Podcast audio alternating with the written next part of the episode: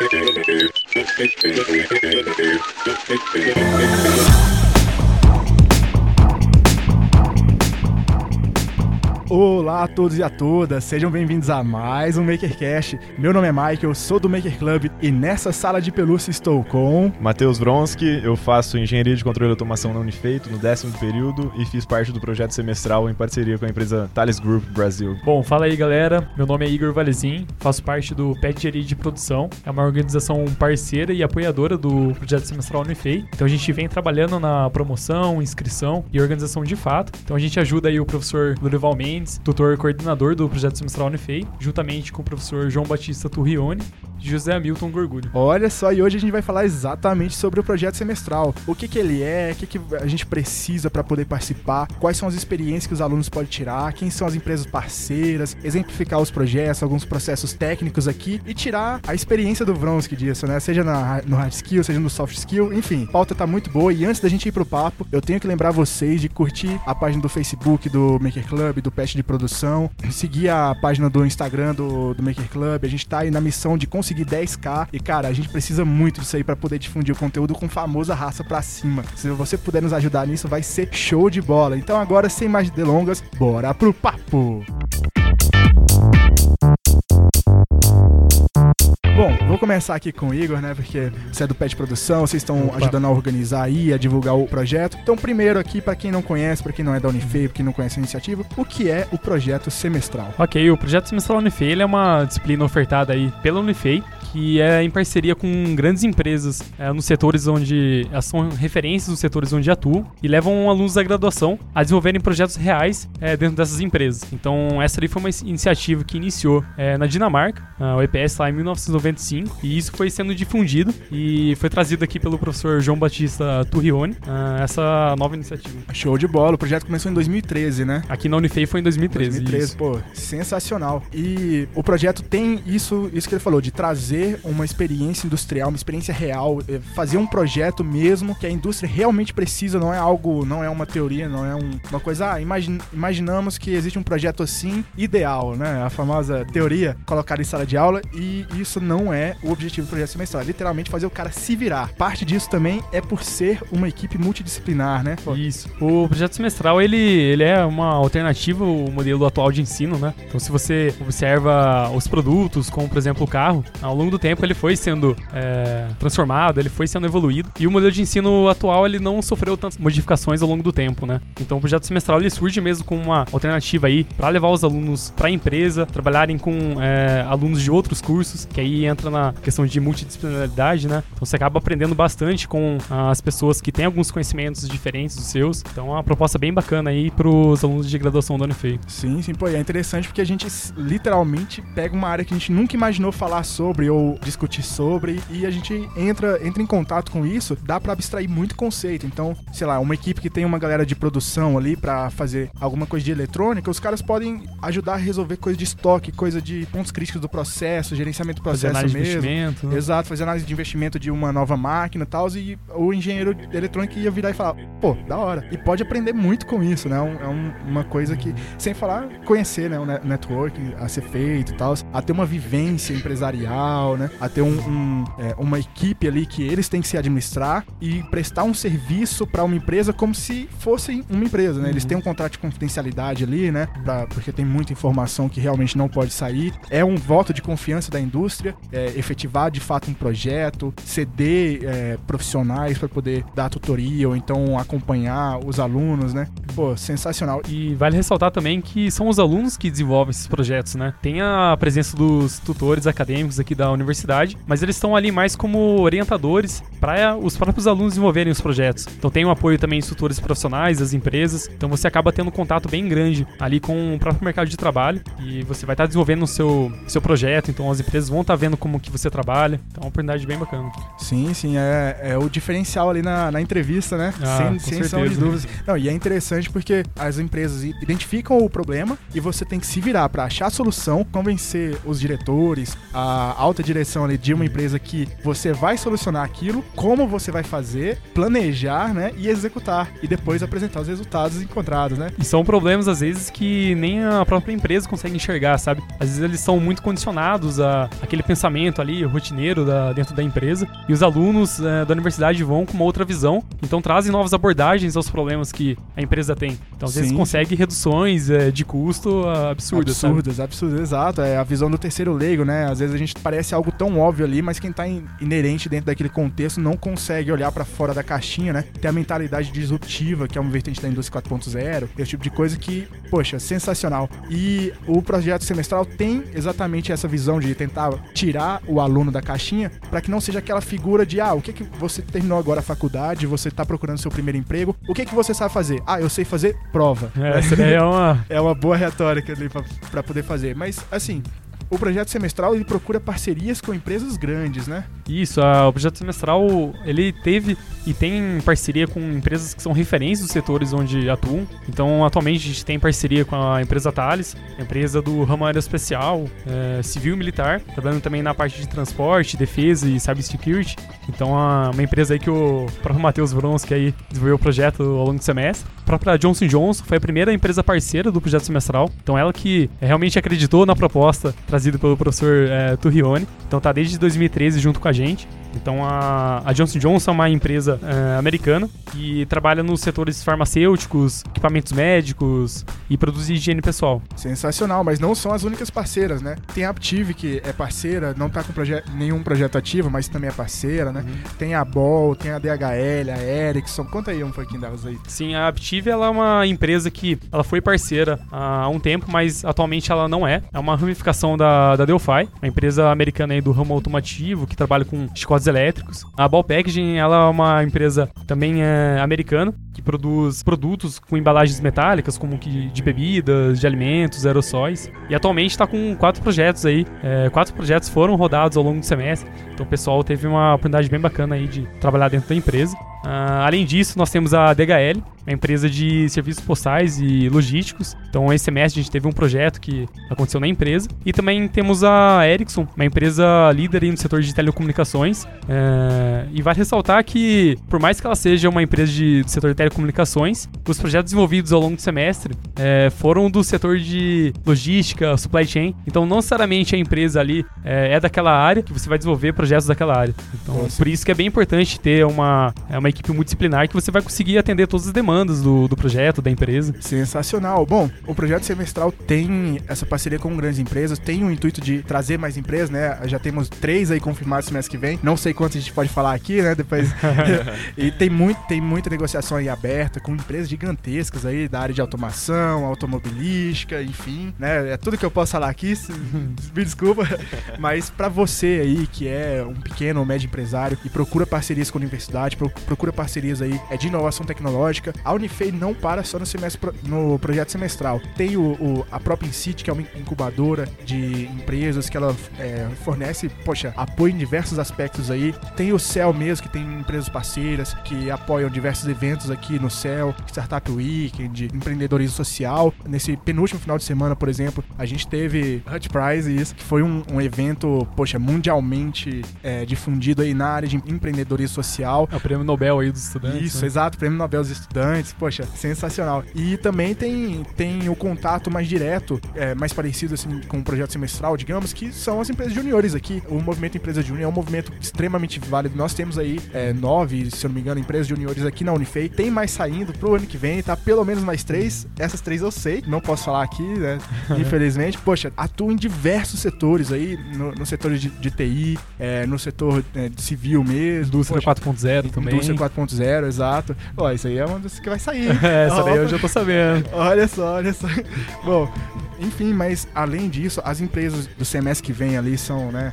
Eu sei que a Bal- Baltou posso falar ali, não Sim, sei. a Baltou já tá confirmada, temos a Thales também. E temos outras aí para serem divulgadas na, na página do Pad de Produção, no próprio site. Então aí, quem quer ficar por dentro das empresas que serão parceiros do semestre seguinte e que vocês irão desenvolver os projetos, fiquem atentos aí nas nossas redes sociais que vocês vão ficar sabendo. Isso aí, se você estiver nos ouvindo aí pelo Spotify, pelo Google Podcasts, é, você entra aí no nosso site makerhub.com.br que vai ter na aba lá de Maker Supercast, vai ter todos esses links que, que do projeto semestral, pro patch de produção. Bom, só para poder ter uma dimensão, a quantidade de projetos, o número de empresas, o número de cursos impactados com isso, para mostrar a multidisciplinaridade. A gente tem até alguns números aqui, né, Igor? Uhum, tivemos 300, mais de 340 participações aí de alunos de graduação da Unifei. É, foram mais de 47 projetos envolvidos desde 2013. Mais de 17 cursos da, de graduação foram atendidos em quase mais da É, metade. metade, né? é. E vai crescer, né? O número Vai de cursos crescer. atingidos. Bom, 47 projetos aí, 60% aplicados. Essas empresas parceiras aí que estão ativas, elas estão às vezes até com mais de um projeto, porque já viram que tem resultado, já viram que é um investimento ali, que é um, um- um contato que vale a pena. E enfim, É, atualmente temos aí a Johnson Johnson com 5 projetos, a Bal com 4 projetos, a Ericsson com 2. Olha só, pô, cinco projetos, quatro, cara, sensacional, sensacional mesmo. Como é que funciona esse- processo de seleção aí? Quais que são os pré-requisitos que o projeto semestral pede ali? Que você aí, aluno da Unifei, que quer participar, o que que você pode, o que que você tem que ter, o que que você é, almeja fazer, né? Vamos lá. Uhum. As inscrições elas já estão abertas, elas irão até dia 14 de janeiro aí de 2019, então tem bastante tempo aí para o pessoal dar uma estudada no projeto semestral Unifei, o que que é e como pode contribuir para a formação de cada um. O projeto semestral Unifei ele tem alguns requisitos. O primeiro é que ele seja matriculado num curso de graduação da, da Unifei. Para os alunos que estão cursando é, cursos de 5 anos, eles devem estar necessariamente no sétimo período do seu curso ou superior, é, mais para um requisito de background mesmo, pois a, assim o aluno já teve alguns contatos com Técnicos mesmo, né? técnicos do, do curso que ele vai conseguir desenvolver melhor o projeto dentro das empresas. E os cursos de 4 anos, os alunos do quinto período do seu curso ou superior, eles já podem participar também. Sensacional. Tem também a, a recomendação ali de 28 horas semanais ali para poder ter um tempo para se dedicar à empresa, né? Tem o pré-requisito ali de horário, porque é necessário viajar às vezes, né? Isso. É, então, O- a disciplina ocorre na sexta-feira à tarde. É, no CIGA é registrado no primeiro, segundo e terceiro horário da tarde. Mas os dias de visita, que são quatro visitas, os alunos é, dedicam todo o tempo ao projeto semestral, pois geralmente é, as empresas não, são, não ficam aqui em Minas Gerais. Então tem a- toda a questão de viagem. Então o pessoal acaba dedicando o dia todo a- ao projeto. E essas quatro visitas, a primeira é a apresentação do desafio por parte da empresa. Então ali que ele vai ter o primeiro contato mesmo com o projeto que vai ser desenvolvido ao longo do semestre. No, no na segunda visita, os alunos já vão levar o plano de ação para esse tipo de problema que está sendo sugerido aí para ser resolvido. A terceira visita é para os alunos apresentarem já os, os resultados, como está sendo o desenvolvimento do projeto. E a quarta visita é a apresentação é, final aí do projeto para os gestores, diretores executivos. Então são pessoas é, de alto escalão aí da empresa que estão de, de olho aí na- nos alunos da Unifei. exatamente, é um contato que literalmente pode sair aí um trainee, um estágio, né, para quem tá precisando, porque é um networking que você faz até sem querer, você tá Sim. demonstrando ali a sua competência. E no caso aí do, do projeto semestral, é, dá pra ver que é grande ali, a gente tava conversando antes. E poxa, 60% dos projetos que foram Uhum. aplicados no projeto semestral Eles foram de fato implementados. Isso, foram mesmo. de fato implementados. Poxa, sensacional. É, foi o que eu falei, a galera convenceu ali e a empresa executou, né? Fez investimento e tal. E para quem quer se inscrever de fato, ah, temos o edital aí no, no site do Pé de Engenharia de Produção. Tem alguns documentos que são é, requisitados para fazer a inscrição, como o currículo, histórico da Unifei, alguns questionários é, de informações gerais, estilos de aprendizagem. E assim a pessoa que se inscrever vai receber a confirmação do Engenharia de Produção aí. E o processo de seleção ele consiste em duas etapas. A primeira etapa é uma seleção preliminar ali para quem vai seguir no processo seletivo. E a segunda etapa é a etapa final, onde os alunos, parte dos alunos irão passar por dinâmica presencial, onde as empresas parceiras do projeto semestral Unifei irão fazer o processo de seleção aqui na própria Unifei mesmo. O Matheus participou. É, pode contar um pouquinho como que foi? É, falando um pouquinho sobre o processo seletivo do projeto semestral em si, ele é bem parecido com o processo seletivo de, de uma empresa propriamente dita. A gente faz a inscrição online, é, anexa currículo, aqueles testes de perfil e personalidade. Aí, após a análise das empresas, a gente faz uma dinâmica de grupo. É, e é uma dinâmica muito parecida mesmo com, com uma dinâmica empresarial, onde na maioria das vezes vem algum responsável do RH da empresa, é, monta um case aquelas coisas de trabalho em grupo tal, avaliar o perfil dos integrantes, tudo. E após disso faz uma seleção de perfil mesmo, correspondente a cada projeto do projeto semestral, cada vaga correspondente, cada perfil da pessoa. Então eles encaixam as pessoas certas para os projetos certos. Então é, é bem Exatamente. legal e bem dinâmico. E as empresas, quanto os coordenadores do projeto semestral Unifei, prezam pela multidisciplinaridade entre sim, as equipes. Sim, sim. Então pegam ali alunos dos mais diversos perfis para trabalharem juntos, terem realmente problemas ao longo do semestre, para eles aprenderem com esses problemas. Né? Sim, Exatamente. Sim, para eles crescerem. É, o processo seletivo é livre, né? Se a empresa quiser fazer dinâmica, quiser fazer entrevista, fique à vontade, né? Isso é bem aberto do projeto semestral e aí vai do que ela é, realmente requisita ali para poder chegar à decisão de quem vai entrar para a equipe dela, né? E pode ser o caso também que alguns alunos sejam selecionados para participar do processo de seleção por análise de documentação. Então as empresas vão selecionar quem realmente vai para a dinâmica presencial ou para análise de documentação e os alunos selecionados eles vão ser alocados no, nos projetos, nas empresas, de acordo com os seus próprios perfis e o desempenho ao longo do processo de seleção. Isso vale relembrar também que durante esse processo o aluno não pode escolher para qual empresa ele quer é, se candidatar e nem qual projeto, até porque a gente não sabe qual projeto que cada empresa vai ofertar. Definitivamente é a empresa que vai escolher o projeto e a empresa que o aluno vai participar. Então é bem é um suspensezinho que a galera faz e é, é bem legal. Descobre ali no primeiro dia, sim, né? Sim, no primeiro encontro, no slide lá na frente com o nome da galera e cada projeto que vai fazer é bem legal. Sim, sim. Bom, e isso mostra a multidisciplinaridade, né? Dá o exemplo aqui que teve uma empresa, eu não vou lembrar o nome, que queria muita gente de eletrônica e no fim ela optou por uma equipe multidisciplinar ali na análise de currículo, é, pelo, no processo seletivo e o projeto foi concluído com sucesso. Eles perceberam que realmente não tem tanto esse obstáculo técnico ali. É, realmente a galera é bem volátil, sabe se virar bem e consegue crescer, consegue ter essa experiência empresarial aí, esse diferencial do projeto semestral e consegue fazer o que a empresa quer, né?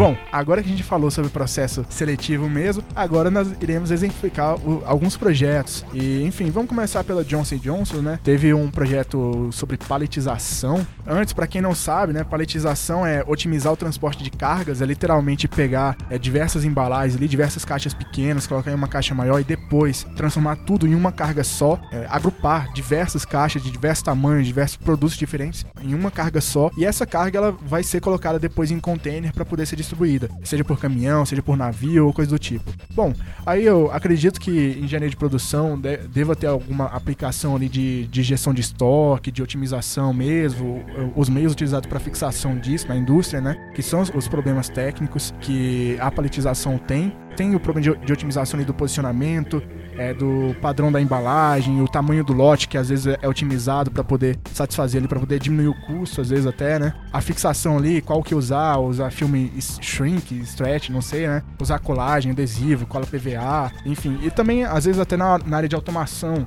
um robô, um braço robótico para poder é, agrupar em células para poder empilhar, para poder pegar as caixas mesmos, enfim. E aí é, é até interessante porque mexe com G-Code, mexe com, digamos assim, semelhante à programação FPGA, que é, vai automatizar o processo, às vezes por visão computacional, ou então por sensores mesmo, determinar e pegar rapidamente os produtos diversos. Na parte de gestão de estoques, é exatamente isso, é otimizar o, o espaço ali, auxiliar a, a, contagem do processo, diminuir o fluxo de movimentação mesmo dentro do, do layout ali da empresa, né, da indústria. Enfim, é diminuir os custos operacionais. Mas além disso, só para exemplificar a pouca informação que a gente tem sobre o projeto da Johnson Johnson, como a gente falou, os alunos eles passam por um, por um contrato de confidencialidade, é, mas no projeto da Johnson Johnson teve um problema de usabilidade que com certeza não seria visto em sala de aula, né? Hum. É, quando eles foram apresentar o projeto, quando eles decidiram o resultado lá, algum tutor, algum coordenador deles viraram e falaram: bom, a paletização não é automática, tem um funcionário, então vocês pensaram nele ali, vocês pensaram na quantidade de movimentos repetitivos que ele vai ter que fazer, na ordem que ele vai ter que pegar, nesse tipo de coisa. E isso com certeza mudou o projeto ali, né? Porque é, dentro da sala de aula tudo que a gente vê é números. E quando a gente vai, vai pra indústria, cara, os números, quem vê são as máquinas, o que a gente vê são pessoas, o que a gente vê são os processos, esse, esse tipo de coisa. E, poxa, com certeza isso aí foi um diferencial absurdo ali na Johnson Johnson. E, enfim, teve os resultados deles, mas eu não tenho essa informação, né? Porque, de novo, tem muita coisa que é segredo industrial, tem essa,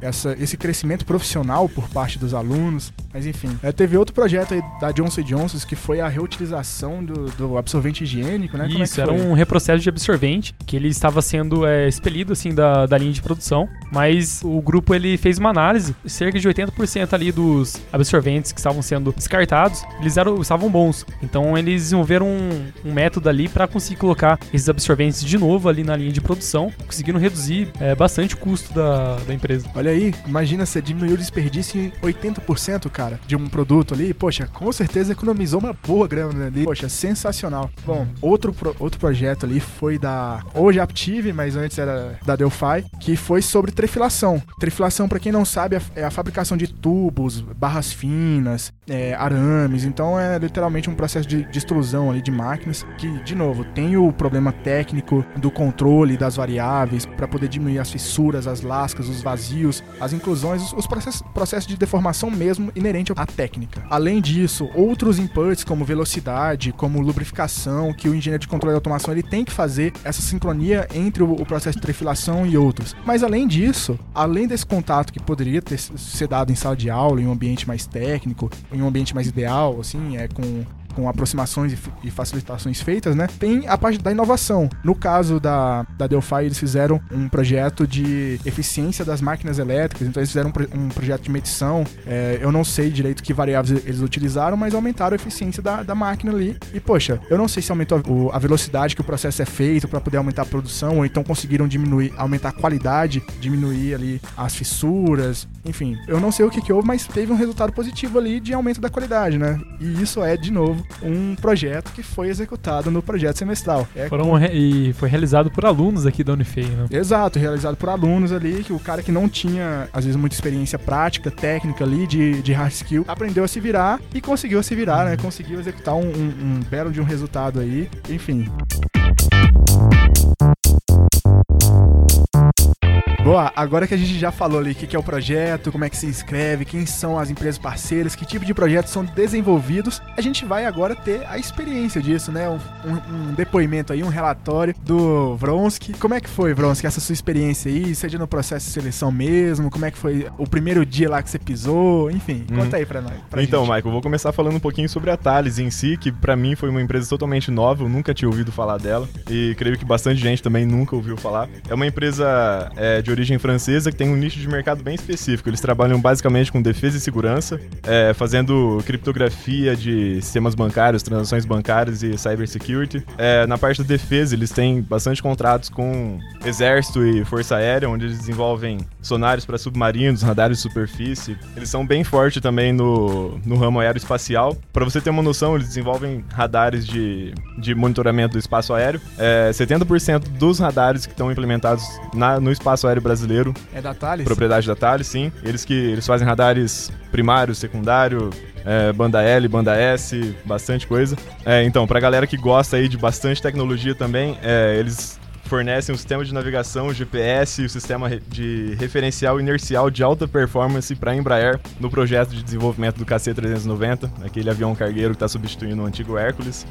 É, e eles trabalham também com mobilidade, com sistemas de comunicação para metrô e centro de integração. Para quem não sabe a diferença entre um radar primário e secundário, o radar primário ele basicamente serve só para identificar todas as aeronaves que estão em um determinado espaço aéreo. Ele tem uma longa distância de cobertura, então ele consegue identificar qualquer objeto grande metálico que está em seu raio de alcance. O radar secundário ele tem uma tecnologia mais refinada que ele consegue fazer a comunicação com o transponder do avião. Então ele consegue identificar qual é o voo, altitude, velocidade do do avião, todos esses detalhes. Ele identifica os bois ali. Sim, sim, sim. Para onde vai, de onde está vindo, exatamente. É, é, todas as informações relevantes ali para gestão mesmo, sim, sim. logística. Para o controle do tráfego aéreo controle. de cada aeroporto.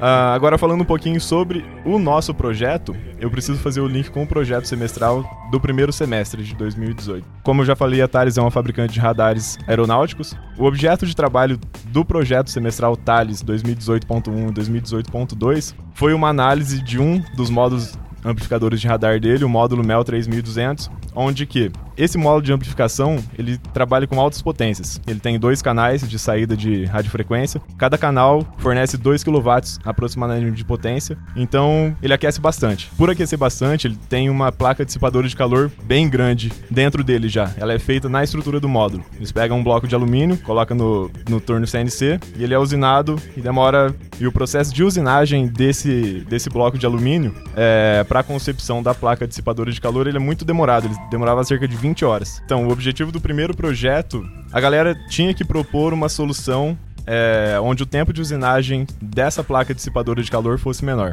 menor que 20 horas, e mantesse as características térmicas do módulo. Como ele, como eu já disse, ele dissipa bastante calor, ele aquece bastante, então o objetivo era fazer uma placa dissipadora de calor que demandasse menos tempo de usinagem e conseguisse dissipar todo esse calor também para conseguir manter a performance do módulo. Eles chegaram em uma redução de 35% no número de aletas, só que essa redução de 35% pelas simulações térmicas feitas pelo, pela galera do projeto semestral anterior fazia com que o módulo aumentasse em cerca de 20 graus a temperatura de trabalho dele. Nossa, isso é muito relevante. Sim, sim. Pra gente que é de controle e vê um pouquinho de eletrônica, sabe que circuitos eletrônicos são extremamente influenciados por altas temperaturas, né? Então. Sim, a degradação, a, a corrente máxima que passa ali, as características mesmo pro dimensionamento é, são importantíssimas. Né? Exatamente. Né? A gente tá falando de um amplificador, de um sinal analógico, então. Sim, sim. Transistor, transistor reage bem mal à temperatura, então. Sim. É, fazendo um link aqui com o MakerCast passado, foi exatamente esse o aprendizado do Luigi Sica, do MakerCast 5, queimando resistores ali. Ele participou da, da Trinca Bots, uma equipe de robótica, e ele te, aprendeu a dimensionar um, um, um, sistema ali melhor, exatamente por causa da potência intermediária entre, entre o de, ligado e desligado ali, que tinha uma potência absurda ali e causava uma degradação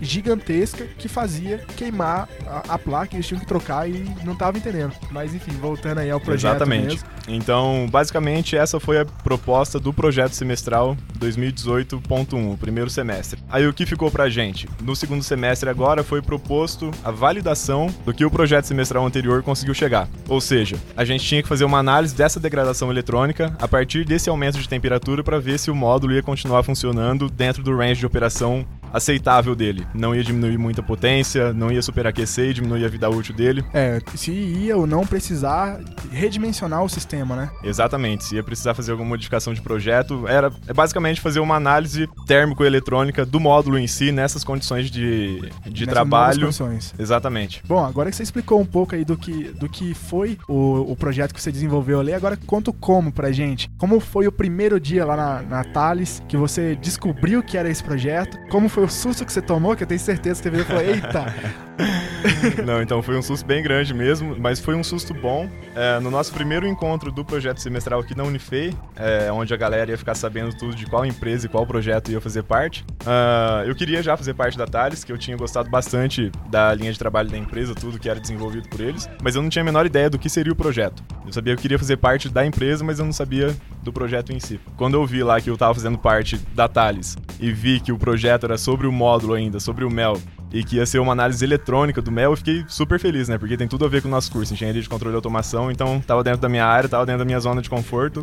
Eu fiquei bem feliz com isso. Uh, nesse primeiro encontro, eu não conhecia ninguém da nossa equipe, eu não sei pelo dia da dinâmica. Tinha gente de engenharia de computação, engenharia química, engenharia de materiais, ou seja, totalmente multidisciplinar, engenharia de produção, tudo curso nada a ver um com o outro. Então o primeiro desafio que a gente encontrou foi de se enturmar, fazer aquele networking e tudo. E a primeira missão foi nomear um líder da equipe.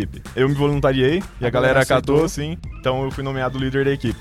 Nesse primeiro encontro ainda, a gente já, o nosso tutor acadêmico Lourival já apresentou pra gente qual seria o nosso desafio, na verdade, que seria esse estudo térmico e eletrônico do módulo. Uh, aí a partir desse dia a gente já começou a estudar tudo que o projeto semestral anterior já tinha feito, relatório, documento que ele já tinha disponibilizado, que a própria empresa tinha disponibilizado sobre o módulo, e, e fomos fazendo uma lista com todas as dúvidas referente ao projeto, porque a gente não tinha a menor noção de como desenvolver aquilo, como que seria feito, como que a empresa funcionava, nem nada do tipo. Então a gente fez uma lista com todas as dúvidas que cada um tinha referente à sua área em questão. Uh, as minhas dúvidas foram tudo em relação a técnicas eletrônicas sobre o módulo, manual de operação eletrônico dele. E foi isso, basicamente, no primeiro encontro. do, do projeto semestral em si, na sexta-feira à tarde e tal. Uh, aí com relação aos nossos encontros da equipe em si, era todo mundo de curso diferente, com horário diferente, outro desafio. Como que a gente ia fazer essas reuniões semanais, porque não tem como não ter reunião semanal. Tinha a opção de fazer por Hangout, tudo online, mas eu não acho uma boa, porque até pelo, pelo networking em si, de conhecer o teu grupo, tudo. Ali. Né? Exatamente. Então a gente fez uma planilha, cada um preencheu essa planilha, essa planilha com os seus horários de aula, não com os horários disponíveis, com o horário de aula. E a gente tinha da segunda-feira, na seg o único horário disponível que todo mundo tinha era segunda-feira das nove pra frente da noite. Então, exatamente, já começava a semana com no gás já. Então toda segunda-feira das nove até a hora que fosse, a gente se reunia e para desenvolver as coisas. Na nossa primeira reunião também foi a gente começou a fazer pauta de reunião, ata de reunião, começou a estruturar tudo que a gente tinha para perguntar para a equipe Thales na nossa primeira visita, que seria na próxima semana já. Então a gente fez uma lista imensa com um monte de dúvida, tudo referente ao projeto, o desenvolvimento do projeto, como que ele poderia ser realizado. Uh, mandamos essa lista é, de antemão por e-mail para a equipe Thales se inteirar do que, que a gente tinha de dúvida e se pudesse responder é, de antemão para a gente chegar lá já com, com as respostas em mão. E na primeira sexta-feira a gente foi. Só tenho a agradecer pela empresa Thales, os caras são excelentes, a receptividade é animal, são muito bons mesmo.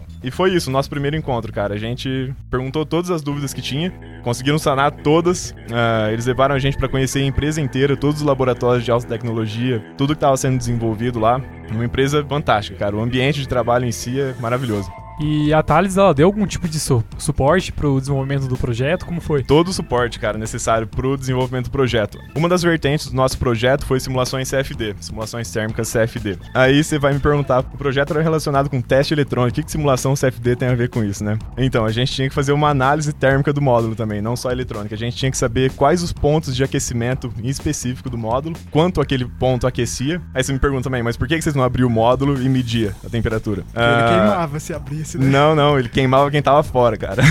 Olha só. Exatamente. Ele trabalha com altíssimas frequências de 1.3 a 1.4 GHz e muita potência, 2 kW por canal, juntando os dois são 4 kW a 1.3, 1.4 GHz, é bem forte. Se abrisse essa tampa do módulo, tava para fora, é praticamente você colocar uma mão né? dentro do micro-ondas, mas Olha só que isso. tão alta que era a potência. Então a gente não podia abrir o módulo enquanto ele estivesse funcionando. Uhum. Foi aí que surgiu a necessidade da simulação térmica CFD. A gente sensoriou esse módulo em vários pontos com termopar tudo. Só que em determinados pontos não tinha acesso, não tinha como colocar o termopar, porque ele é bem apertado por dentro, ele é bem pequeno, tudo. Foi aí que surgiu a necessidade da simulação térmica CFD. Para quem não sabe, esse, esse, tipo de simulação requer um esforço computacional muito grande. Então os nossos computadores não davam conta. Até davam, mas para tempo hábil não, não tinha como, porque é... Tinha que ser semanal ali. Exatamente. Várias simulações. Exatamente. É bastante simulação, muito cálculo matemático e nesse tempo aí de quatro meses, na verdade dois, porque as simulações começaram a partir de uma série de dados que a gente conseguiu obter de funcionamento do módulo em si. Então a Thales proveu com uma workstation bem parruda pra gente poder fazer esse tipo de simulação. Então, se não fosse eles ter fornecido essa workstation, essa vertente de simulação CFD provavelmente não teria sido entregue. CFD significa? Computational Fluid Dynamics. Computational Fluid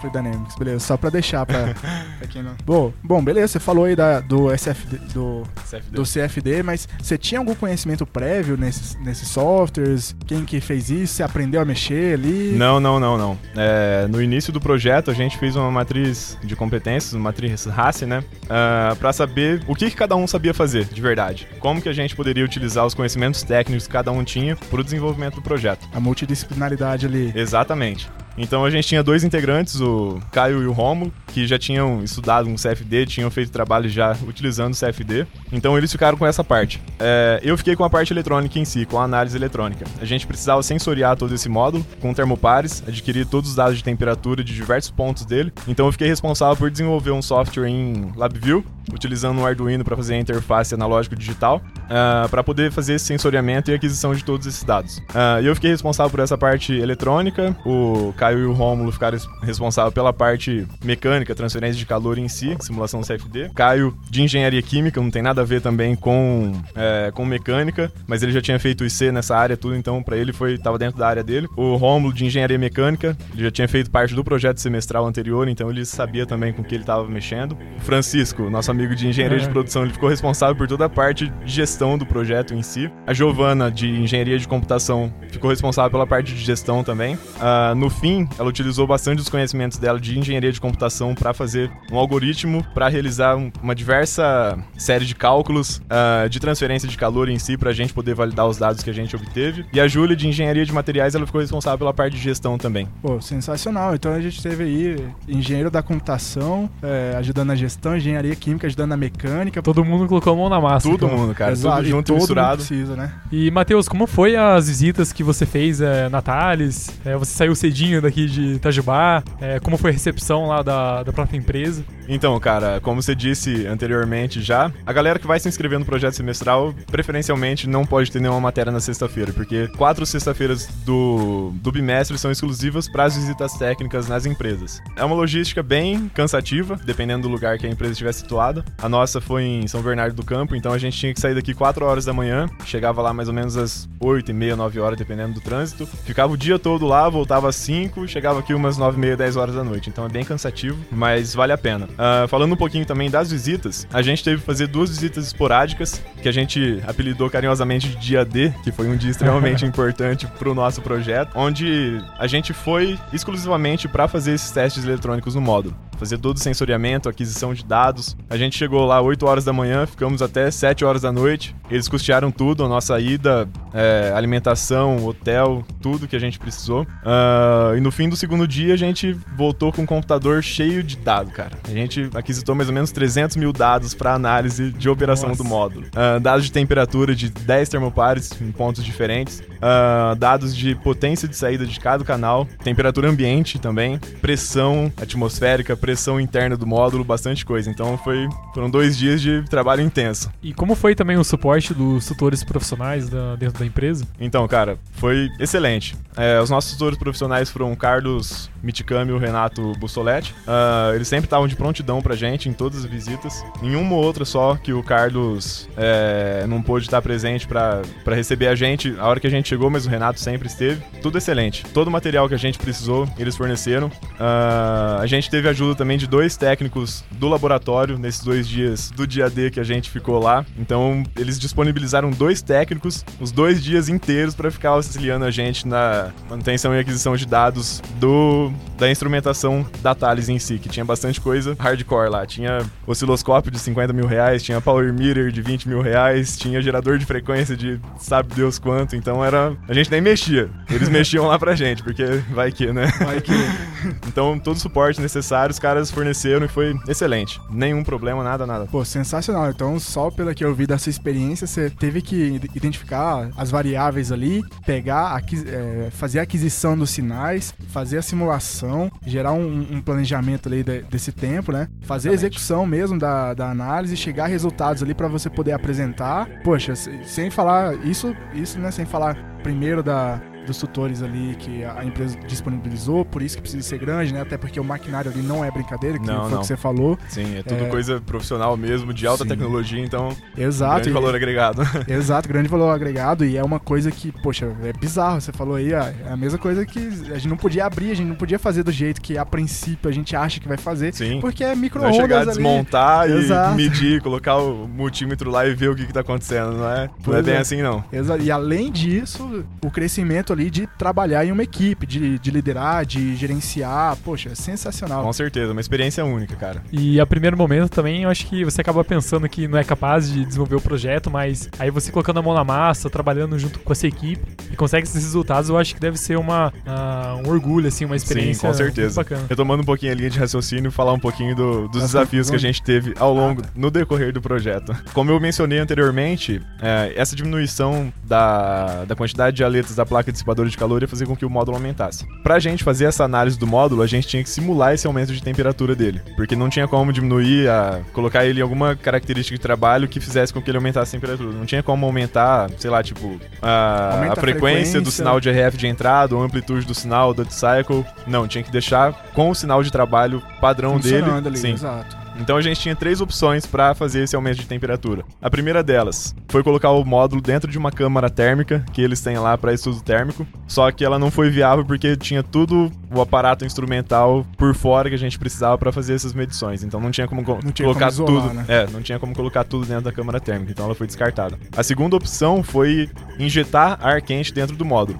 A gente pensou em fazer uma malha de controle com aquecedores para fazer a temperatura do, do ar de entrada do módulo aumentar, consequentemente aumentando a temperatura do módulo em si. A partir dos cálculos que o Romulo e o Caio fizeram lá sobre propagação de calor é, e qual a potência necessária para aumentar a temperatura do ar na quantidade que a gente precisava para fazer com que o módulo aumentasse 20 graus, a gente chegou numa faixa de 2 kW mais ou menos. A gente precisava de duas fontes de 2 kW para fazer com que o ar aumentasse. Então, Não era brincadeira. não tentar tinha como descartar. também, não tinha como conseguir essas fontes de 2 kW, nem a gente não achava resistência que aguentasse toda essa potência, então foi descartada. E a terceira e última opção era fazer com que as ventoinhas que resfriam o módulo variassem a vazão delas e, consequentemente, aumentasse a temperatura do módulo. Então, esse foi a nossa vertente de trabalho. Ah, a gente fez um controle de rotação das ventoinhas, fazendo uma modulação PWM pelo software LabVIEW em si. Ah, onde a gente conseguia variar a tensão de alimentação das ventoinhas de 24 volts até 0 volts praticamente, e consequentemente fazer com que ela diminuísse a vazão e aumentasse a temperatura do módulo. Outro desafio, a gente precisava levantar a curva de vazão por tensão aplicada das ventoinhas. As ventoinhas. Exatamente. Como que a gente fazia isso? Ah, tivemos que dimensionar um tubo com características que seguiam uma norma ANCA, se eu não me engano, uma norma lá da engenharia mecânica, que tinha dimensão do tubo correta, tanto de diâmetro quanto comprimento, uma série de características bem se- específicas a gente teve que seguir. Ah, fizemos o tubo. Outro desafio, como que a gente ia medir o fluxo de ar que passava pelo tubo? Qual tipo de sensor? A gente aprendeu instrumentação lá que a gente podia usar uma placa de orifício, tubo de Venturi, tubo de Pitot. E a gente optou por usar um tubo de Pitot em si, porque comercialmente falando, ele é bem mais fácil de ser encontrado e em loja de robista essas coisas tem pra aeromodelo tudo. Então a gente comprou um tubo de Pitot. Detalhe, foi tudo é, pago pela Thales também. Todos os custos que a gente teve pra execução do projeto, eles bancaram tudo. A pesquisa ali pra ver se ia dar certo, ele já. Caraca, que da hora. Sim, sim, sim. Aham. Ah, a gente comprou o tubo de Pitot pra fazer essa, essa aquisição de dados de, de fluxo mesmo. Na verdade, a gente pega a velocidade de ar. Aí, seguindo a norma ANCA, fazendo uma série de cálculos, a gente tem o fluxo que está passando lá para cada ponto de tensão da ventoinha. Aí, beleza, a gente conseguiu essa curva, então a gente sabia para cada tensão aplicada qual era o fluxo que a ventoinha estava fornecendo para o módulo. A gente conseguiu levantar essa curva de tensão por vazão da ventoinha, então a gente conseguiu atrelar cada temperatura de funcionamento do módulo para cada vazão específica da ventoinha. Pra poder Ah, fazer o controle propriamente, né? Exatamente, para poder fazer o controle de temperatura do módulo em si. Bom, então agora vamos falar ali dos resultados que você chegou, como é que foi a apresentação. Uma das vertentes de entrega do nosso trabalho também foi uma análise de custos relacionada a essa diminuição de horas de trabalho dos tornos CNC em si para a concepção do, do módulo. Ah, vamos falar um pouquinho da conclusão agora. Como que a gente chegou nessa redução de 40% nas horas de trabalho Do técnico de usinagem lá. Exatamente. Foi dado pra gente, por um dos tutores acadêmicos, um limiar de potência mínima de operação do módulo. Então a gente foi diminuindo a vazão da ventoinha ao longo dos testes, diminuindo, diminuindo, diminuindo, até diminuir 5% da potência de saída do módulo, que era o máximo que a gente podia diminuir. Era o máximo que o módulo podia ter de perda com o aumento de temperatura. Por incrível que pareça, ele teve essa perda de 5% com a ventoinha quase desligada, com 25, 30% de PWM. Então a ventoinha funcionando é, nominalmente com 24 volts, a gente diminuiu para 7.2 volts e o módulo teve 5% de perda de potência só. Esse foi o limiar que a gente queria chegar. A partir desse limiar e dessa diminuição de vazão das ventoinhas, ah, a gente conseguiu fazer além do que foi proposto pelo projeto anterior. Eles tinham proposto uma placa com 80 letras, se eu não me engano, ah, uma diminuição de 35%. A gente conseguiu ir além do proposto pelo projeto semestral anterior, onde eles tinham proposto uma placa dissipadora de calor com 80 letras. Pelos nossos cálculos, com esse limiar de potência de saída, a gente conseguia projetar um módulo com 60 letras, que ia manter esse 5% de limiar, ah, ia diminuir muito o custo de produção dele, cerca de 40%. Um alto tempo de produção desse módulo está relacionado com ah, um trabalho de bancada que tem que ser feito pós-usinagem. Pós-usinagem. Desentortar as aletas. Exatamente. Como as aletas têm uma dimensão muito fina, 0.9 milímetros cada uma, e elas são relativamente altas, tem eu acho que 30 ou 40 milímetros de altura, 4 centímetros, elas empenam e uma fica é, empenada pro lado da outra. Olha então, a onda, olha a onda. então durante quatro horas pós-usinagem, um técnico tem que ficar com uma ferramenta desempenando aleta por aleta. E com essa proposta final que a gente chegou, ia aumentar muito a espessura da aleta, então esse problema de desempenagem pós-usinagem a gente não ia ter mais. Então, essas quatro horas que era praticamente perdida do, da mão de obra do técnico desempenando a aleta, ele poderia estar fazendo outra coisa, Olha coisa só. mais de útil. Então, a gente conseguiu uma redução de 40% no custo de produção em horas do Em módulo. Horas, em horas homem, 40% é horas homem mesmo. Eu acho, Caraca, eu acho que é de horas máquina. Horas né? máquina? Horas máquina. A gente fez esse estudo final eh, em redução de horas, porque não foi passado pra gente por confidencialidade e tudo, quanto custava a hora de trabalho do técnico, a hora de trabalho da máquina em si. Então os tutores falaram, não, faz em redução Em de horas, exatamente. exato. Que valores a gente faz que depois. O que importa pra gente é a quantidade de tempo que vai diminuir. Sabendo a quantidade Uhum. de tempo, a gente sabe o valor automaticamente. Então foi uma redução significativa. Eh, eles gostaram bastante da conclusão. No início do projeto, o nosso tutor estava até eh, meio assim, achando que não ia dar certo, não ia ser validado o que foi proposto pelo projeto anterior. Pela experiência dele, ele foi parte da equipe responsável pelo desenvolvimento desse módulo amplificador de radar, o MEL 3200. Então ele conhece o módulo inteirinho, ele sabe tudo cabo do a módulo, rabo ali. exatamente. Ele sabe o funcionamento dele inteiro. No começo ele tava, ah, não tava botando muita fé que ia dar certo, mas a partir da nossa terceira visita, que foi a apresentação dos resultados parciais, ele já começou a ter um pouco mais de esperança. Falou pra diretoria da empresa que provavelmente ia dar certo e foi E show de concretizado. bola, foi Deu certo. concretizado. Pô, A sensacional. apresentação final foi muito boa. E na apresentação final contou com a participação de gestores, Sim, eh, sim, diretoria. sim. Ah, a gente contou com a participação do Carlos Miticami, que era o gerente de hardware e tutor profissional da gente, do Renato Bussoletti, que fazia parte também do grupo de engenheiros na parte de engenharia mecânica, e de surpresa apareceu o gerente de engenharia da Thales Brasil lá para acompanhar Caraca. o desenvolvimento do nosso projeto e os resultados finais. Então, Olha só. foi muito legal, cara. Ele interagiu muito com a gente, ficou muito feliz com os resultados. Depois chegou outro engenheiro também que também fez parte da concepção do Mel. Ficou trocando uma ideia depois com a gente lá de do que, que podia ser feito para reduzir mais ainda os custos e tal. E eles ficaram bem entusiasmados com a ideia. Provavelmente eles vão implementar para ver o que, que acontece. Olha só. Caramba, que bacana. Bacana, Muito pô. bom. Uma, uma galera ali que foi, foi o seu primeiro contato com, com a indústria, né? Foi, foi, foi. Aí, uma galera ali, primeiro contato com a indústria e tal, Sim. eh, viraram e falaram, nossa, o que, que, que a gente vai fazer? Se viraram, conseguiram a- eh, fazer a aquisição, a identificação, a execução e o resultado foi Exatamente. um monte de, de gerente, diretor e de empresa grande, não é empresa pequena, Não, empresa não. muito De grande, boca aberta muito ali, feliz, não. de boca aberta. De boca aberta, cara. Curtiram Poxa. muito o nosso projeto e a conclusão. Sensacional, sensacional. Bom, vou agradecer a presença do Igor e do Vronsky. Pô, foi sensacional o, o papo aqui, conhecer a experiência do projeto, o que, que é o projeto em si. Bom, obrigado pra vocês, obrigado a todos aí, obrigado a você que tá nos, nos ouvindo. Tá finalizando aqui mais um MakerCast, vou deixar aqui aberto pro recado final aí. Ah, cara, eu queria agradecer o convite para poder participar aqui, poder divulgar um pouquinho do projeto semestral dessa experiência única que a gente consegue ter. Ah, vou deixar o convite aqui pra galera, faz a inscrição, faz o projeto semestral porque vale muito a pena. É um contato extremamente novo, assim, totalmente diferente daquilo tudo que a gente vê em sala de aula, principalmente curso de engenharia, que é uma coisa muito técnica, muito maçante. Ah, você vai ter um contato com uma galera diferente, você vai fazer um network legal, você vai conhecer como que uma empresa funciona. Então, vale bastante a pena. Fica aí a dica, Fica aí se a inscreve. né? Exatamente, vale muito a pena, cara. Os links estão no nosso site, mas você pode também acompanhar ali pelo, pela página do Facebook, né? Aliás, os links da página do Facebook do PET tá na descrição também, então por onde você quiser acompanhar aí, você vai, você vai poder. Bom, então para finalizar, eu gostaria de agradecer aqui a empresa Thales, Grupo Brasil, pelo, por todo o suporte e pela oportunidade de fazer parte um pouquinho dessa equipe de profissionais excelentes. Carlos Miticami, Renato Bussoletti, Kaline Carvalho, a moça do RH também, que sempre ajudou a gente no tudo que a gente precisou. Ah, agradecimento especial ao nosso tutor acadêmico, Lorival. O cara sempre deu todo o suporte necessário para o desenvolvimento do projeto inteiro, todas as dicas, todas as sugestões. Ficou escutando a workstation ali, né? Ficou direto. escutando a Workstation trabalhar 24 horas por dia na sala dele, coitado. Bastante estresse rolando.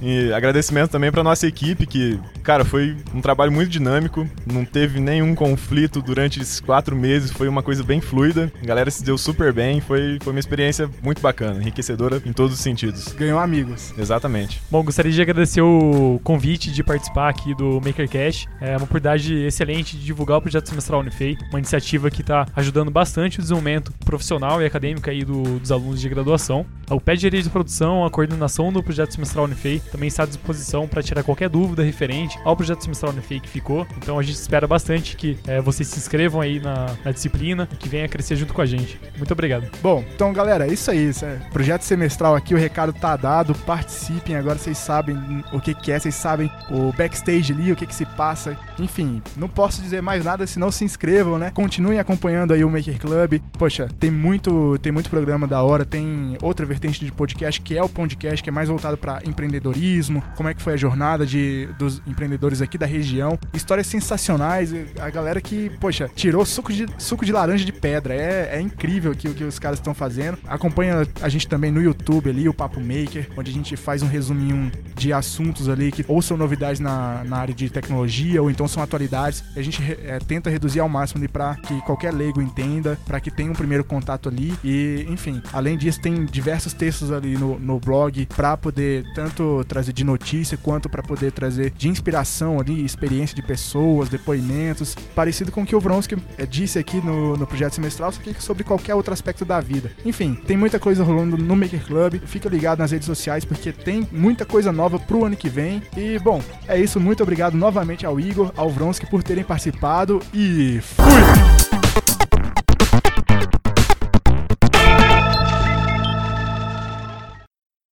Você acabou de ouvir o podcast do Céu Unifei, um oferecimento de Maker Club, ForLab e Rádio Unifei.